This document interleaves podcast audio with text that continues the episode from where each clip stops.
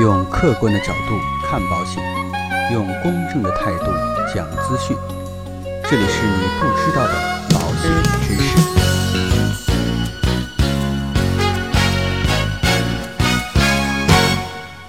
好，各位亲爱的朋友们，相信呢，通过这么多期节目以后啊，大家对于风险和保障越来越熟悉。在这个过程当中啊，有些朋友也会经常问我说，保险啊分为短期险还有长期险，那究竟是买短期险比较好呢，还是买长期险比较好？今天呢，呃，我们就跟大家一起来聊一聊这样的一个话题。那首先啊，我们来说一说所谓的短期险和长期险分别是指什么？一短一长啊，说明它们之间有着明显的区别。短期险呢，一般是指这个合同期限啊在一年或者一年以内的这样的险种，而长期险呢，是指保险期限啊超过一年的保险。所以呢，大家下回就知道了。我们一般情况下以一年为基准，超过一年的呢，我们就把它叫做长期险；少于一年的，我们就把它叫做短期险。那人寿保险行业当中啊，长期险通常会长达多少年呢？有的可能是啊几年、十几年，甚至几十年，最长的呢可以达到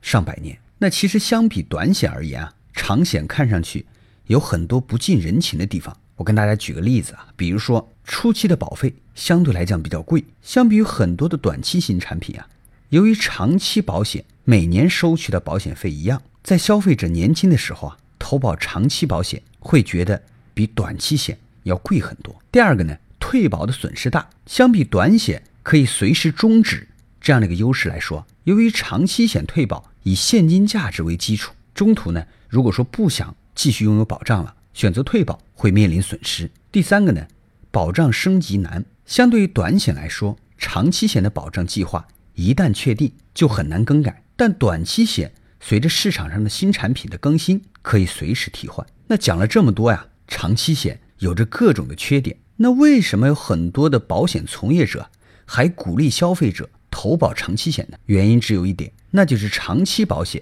才是真正的保险。人的寿命。虽然不可预测，但是呢是有规律可循的。尤其是人寿保险和健康保险，保险公司的询问告知和核保人员可不是吃素的。即使再少的告知问题，也通通对于恶性肿瘤、心脑血管疾病、肝肾功能的风险进行了排除。这份风险排除帮助保险公司从保单当中赚取死差异。投保长期险的消费者。只要接受一次保险公司排除，只要承保之后按时的去交纳保费，在保险期间内出险都可以获得相应的理赔。而投保短期险的消费者需要多次接受保险公司的排除，一旦消费者患了几大重大疾病的先兆疾病，保险公司就可能随时拒保。也就是说啊，短期险给予了保险公司修正风险水平的能力，将消费者置于了有条件的保险当中。因为长期险你买了之后，可能随着年龄的增长，身体条件会越来越差。这个时候呢，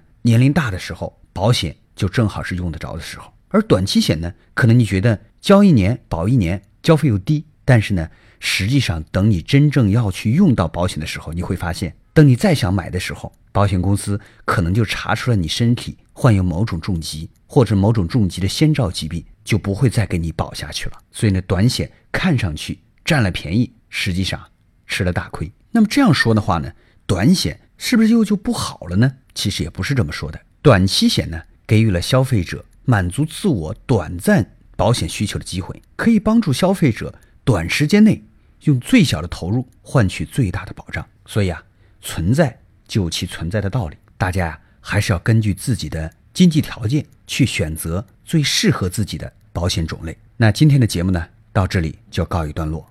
如果说您喜欢我们的节目，欢迎您点击订阅按钮来持续关注我们的节目。让我们下期再见。